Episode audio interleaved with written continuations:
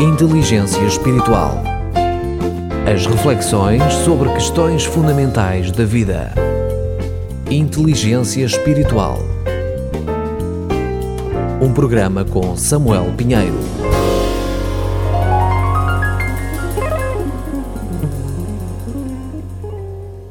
Não há limites para fazer livros. A explosão do conhecimento em todas as frentes é um sinal dos dias que vivemos. Nunca como nos últimos anos assistimos a um crescimento e desenvolvimento no domínio das ideias, da ciência e da tecnologia. Os que, como eu, já ultrapassaram os 60 ou até o meio século, olham para trás, para a sua infância, quando não existia rádio, televisão, e analisam todo o percurso até os modernos telemóveis com os quais se pode fazer quase tudo, e pela minha parte isso é empolgante. Estou quase a chegar à reforma no ramo educacional e os recursos disponíveis são impossíveis de contabilizar. Para mim, estes tempos são desafiantes. Mas o essencial continua a ser o mesmo: na família, no trabalho, na educação, nas comunidades das igrejas locais o relacionamento. Não há substituto para essa dimensão do ser humano, e isto porque está fundado no único Deus, Pai, Filho e Espírito Santo. Fomos criados à imagem e semelhança do seu relacionamento. Somos seres sociais. O amor, o afeto e o carinho fazem parte do nosso DNA emocional e espiritual. Deus é amor. Fomos criados para esse amor absoluto e eterno. O amor significa e implica caráter, ética e moral, consciência. Deus é o referencial desses valores que estão patentes em toda a criação. Por um lado, o desenvolvimento a que temos assistido nas últimas décadas é estonteante, estimulador de certos ideais baseados na ciência e na tecnologia, nos humanos e nos direitos humanos, mas o que vemos hoje contradiz isso e coloca o homem perante o risco da sua autodestruição, ao ponto de alguns críticos considerarem que o ser humano é o pior inimigo da natureza e dos ecossistemas. Em parte, isso é verdade.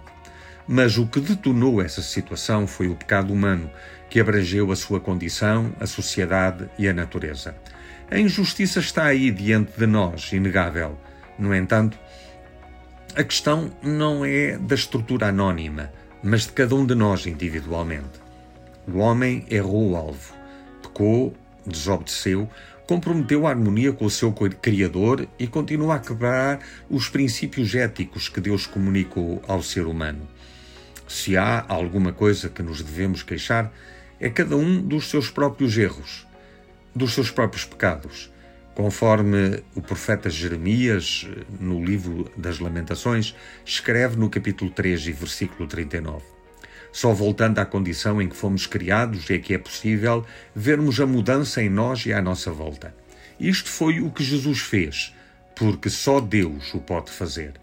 Ao contrário da tentação de ser como Deus, desobedecendo-lhe, em vez da síndrome do poder que Lúcifer escolheu em contestação e rebelião aberta com o seu Criador.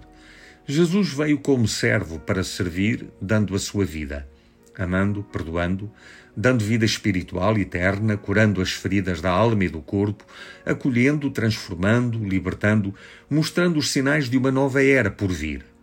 O homem pode nascer de novo espiritualmente e ser feito filho de Deus para novos céus e nova terra. Terminamos com as palavras do sábio que fecham o livro do Eclesiastes e da qual retiramos uh, o tema que nos serve de reflexão, que mostram como o tempo passou, mas a realidade presente continua a confirmá-los. Como o pregador era sábio, continuou a ensinar ao povo tudo o que sabia. Coligiu provérbios e ordenou-os. O pregador tentou encontrar as palavras apropriadas e escreveu com destreza e justiça os seus muitos discursos cheios de verdade. As palavras do sábio são como aguilhões que espicaçam a ação, são como pregos bem fixados. Os melhores estudantes são aqueles que retêm bem a matéria que lhes foi transmitida pelo único pastor. Mas, meu filho, tem cuidado. Não há limite para a expressão de opiniões. Podemos passar a vida a estudá-las, mas acaba-se por se ficar cansado. Esta é a minha conclusão final. Teme a Deus e obedece aos seus mandamentos. Este é o dever de todo o ser humano Deus nos julgará por tudo o que fazemos incluindo o que está encoberto, seja bom, seja mau.